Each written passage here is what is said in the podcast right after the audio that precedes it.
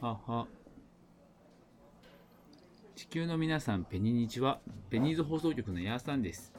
本日も東京の端っこ、ガキとネクラ、政治家と飛べない犬、50を過ぎたおっさんに囲まれた街のワンルームで放送しています。愚痴から入っちゃうんですけど、なんか今日仕事で資格受けることになっちゃったんですよね。うん、なんか、あんまり僕の興味ないんですけど、まあそうでもしないとなんか勉強もしないしなーって、まあ、受講料もなくていいよってことだったんで受けることにしたんですけど、いやーなんかな、バンド活動だったり、ラジオの更新とかに 影響を与えたくないなっていうのがもう正直な意見。いや、本当にプライベートとね、仕事を切り離したい人間だからね、ちょっとプライベートに仕事を持ち込みたくないななんて思ってるんですけど、まあね、これが大人になるってことかもしれないんですね。まあそんなわけで参りましょう。今日の一口ニュース。笑えるようで笑えない毎日を過ごすヤーさんが、さして取り上げるほどでもないニュースと皆様にお届けします。本日のニュースはこちら。ヤーさん、モンスターを控える。最近、えー再びエナジードリンクにハマっていたヤーさんですが、特にお気に入りはモンスターです。1日2缶乗飲するレベルだったのですが、えー夜中にね、普通に飲む飲料としてコンビニでチョイスしているところをね、親友から見られ注意を受け、はっと我に返りました。現在はこのモンスターに対する、えーモンスター依存症に対する治療を行っているそうです。前もね、なんか話したかもしれないんですけど、やっぱ定期的になんか、そういうエナドリにはまる時期があるんですよね。エナドリのなんか目覚め感ってやっぱ異常なんですよ。異常に目が覚める。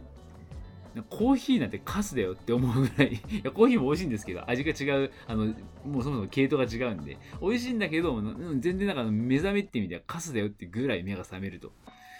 いやなんか異常依存しちゃうんですよね、正直。眠い時とか。僕仕事からちょっと朝微妙に早いんで、なおさらね。まあね、ちょっとね、気をつけます。健康第一なんで。まあ、ラジオの編集とかで夜更かししたんでね、あの、自業自得なんですけどね、飲んでるのは。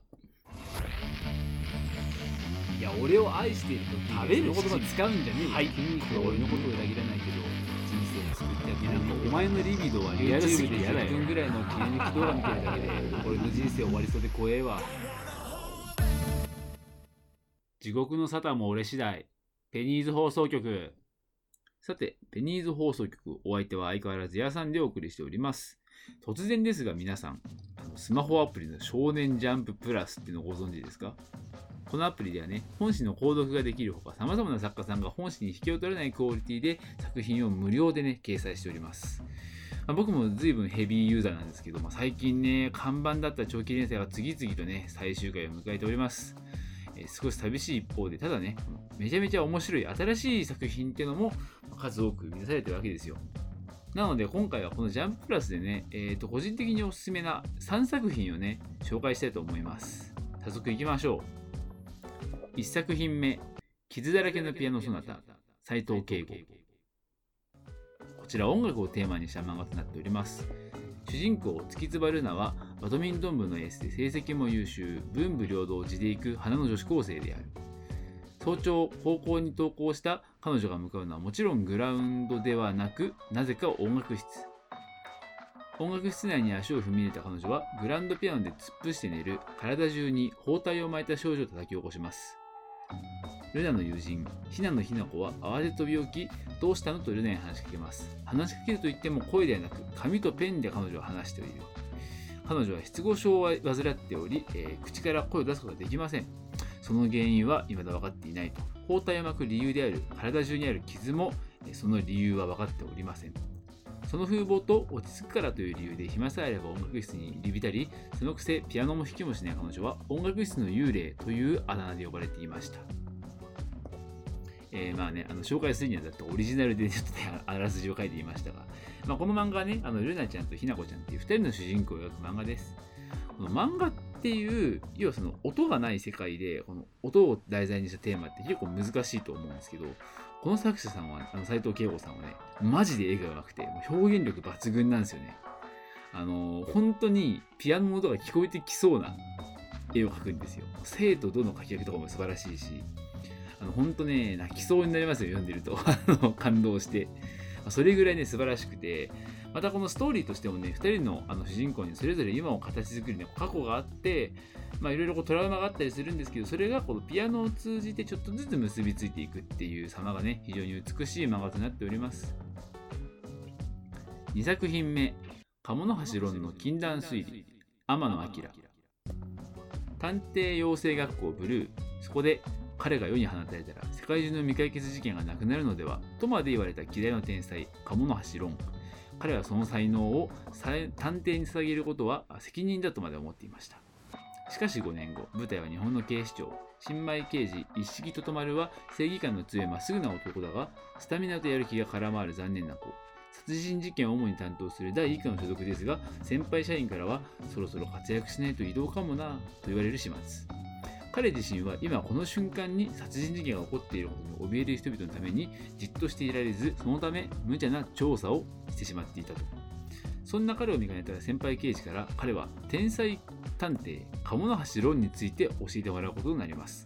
後日メモに書かれた彼の住所を訪れたと丸は渡された写真とは別人の変わり果てた探偵の姿を目撃することとなります。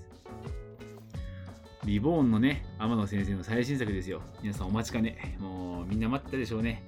相変わらずね、このイケメンとか可愛い男の子を描くのがね、上手ですね、この人は。もう激烈にやっぱね、線画がうまい。もう、線めっちゃ細いと思うんですよね。いや、美しい、本当に。あとは、やっぱりね、あの、この2000、なんですかね、2000年代から2010年代の漫画家さん、あの、ブリーチとかもそうですけど、ギャグがね、面白くてね、いいですよね。読みやすいっていうね。こあの今回のこのあの鴨の橋論についてもねあの基本的に2話完結ぐらいの殺人事件を生むにバス僕はコナン形式なんて言ってますけど、まあ、トリックも面白くてね、ちょいちょい挟まれるこのギャグとかね、あとはそれに対するこうシリアスなシーンとかのバランスも良くてね、非常に読みやすいです。えー、まあ、登場人物の過去はね、あまりこう、明らかになってないんですけども、まあ、徐々に本心の方ではね、この鴨の橋論が変わり果てた状態になってしまったことや、と丸くんの正義感が強いわけなどがね、徐々に明かされていっているところなのでね、結構この先も気になる漫画であります。さあ、最後になりました。3作品目。その淑女は偶像となる。松本洋介。聖エリザベス女学院。育ちの良いお嬢様のための学院といった様子の学校で、その気品あふれる行動やおしとやかな姿から白百合の花と呼ばれる西条、姫宮桜子。しかし、その実態は、彼女は根っからの泥オタであり、淑女や気品などとはかけ離れた存在。その言動は周囲の期待に合わせた演技であります。そんな彼女のクラスに転校生、若菜アルミが現れます。このアルミちゃん、アイドルであり、まあ、事務所に所属しないで一人でライブを繰り返す、あの、まあ、ケツとタッパがでかい 無所属アイドルとして有名でした。もちろん、ドルオタである桜子も彼女の存在を知っており、何の因果か二人は隣同士の席になってしまいます。若干の戸惑いを覚える桜子の名前を聞いて、駆け寄ったアルミの口から出た言葉は、はじめましてではなく、予想外の言葉でした。もしかして、花色エトワールの桜子ちゃん？こちらね、あの、過去、あの、読み切りで掲載されてたものがね、本掲載になって帰ってきた漫画でね、僕読み切りの時から大好きで、帰ってきてくれて本当に嬉しいなと思いながらね、毎週楽しみにしております。内容はね、まあ、なんていうんですかね、熱血アイドル漫画っていうんですかね、あの、アイドルを目指す少女たちの戦い、戦いがね、描かれておりますと。なんかね、もう本当に、あの、まあもう、バトル漫画ですよ。まさにバトル漫画。もう、初めからがっつりトーナメントから入って、四天王的なポジションの敵もいると。でしかも主人公の熱血トレーニングもある、友情努力するの欲張りセットとなっております。個人的にはね、その漫画の構成もそうなんですけど、ライブシーンがね、あの、曲名とね、その歌ってるアイドルの名前が背景にでかい文字でバーンって出すんですけど、この非常にガイナックス的な演出でね、大好きですね。あと、この絵柄がめっちゃ好みっていうのがね、僕の推しポイントです。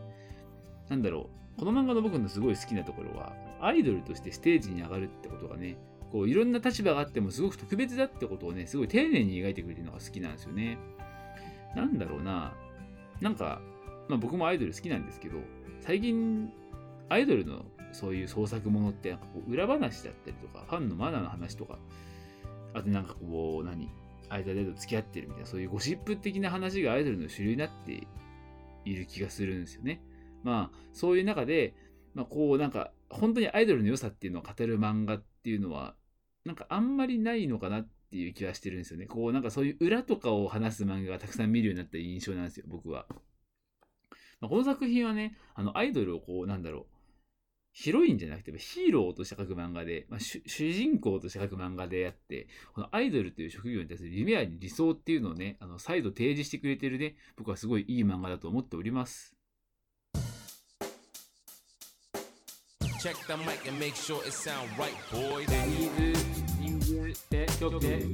ペニ、ペニーズ、ペニーズ、ペ、ニング、ニング、ペニ、ペニ、ペニーズ。笑えない日々、笑える生活、ペニーズ放送局、お送りしております。ペニーズ放送局、そろそろエンディングの時間となりました。えー、思わずね、あの、熱く語ってしまいましたけどもいや、全部いい漫画なんで、見てほしいと言いたいところなんですが、まあ、このね、あのー、台本ですけれども、リニューアル前に書いたんですよ。あの、第12回用に書いたんですけど、まあ、その前にリニューアルしちゃったんで、あの、再録ということでやっておりますけどもね、あの、この撮り直してる間で、なんとこの、傷だらけのピアノソナタが連載終わってしまいまして いや、本当にね、あの、今んとこ今年、あの、その、前回話した 免許証なくした時ぐらい 最悪な出来事です。本当に。いや、僕、本当に火曜日の更新の漫画で、その、この漫画が一番好きで、ずっと見てたんですよ。で、終わる感じもねえなって思ってたんですけど、なんと終わってしまったと。やっぱ漫、まあ、数字なんですかね。漫画は数字で語りたくないんですけど、まあ、連載に数字は必要ですからね。達成したと思うんですけどね。なんかジャンプっぽくは確かになかったけど、こんな素晴らしい漫画打ち切りにするなんてマジで気が狂ってると思うんですよね。いやー、なんていうんですかね。まあ今の僕にできることは、この単行本の方を買ってね、作者の次回作に期待することしかできないっていうのもね、まあ悲しいですけれども、僕はこの斎藤慶吾さん、あの応援しているので、今後も頑張ってほしいと思っております。テニーズ放送局では相変わらずお便りの方を募集しております。普通のお便り、不相談に加えて、日々のクスッと笑える短いニュース、今日の一口ニュースなんかもどしどし募集しております。Twitter のリンクに貼ってあるマシュマロにて送ってきてください。それでは、本日のペニーズ放送局はここまで。また見てね。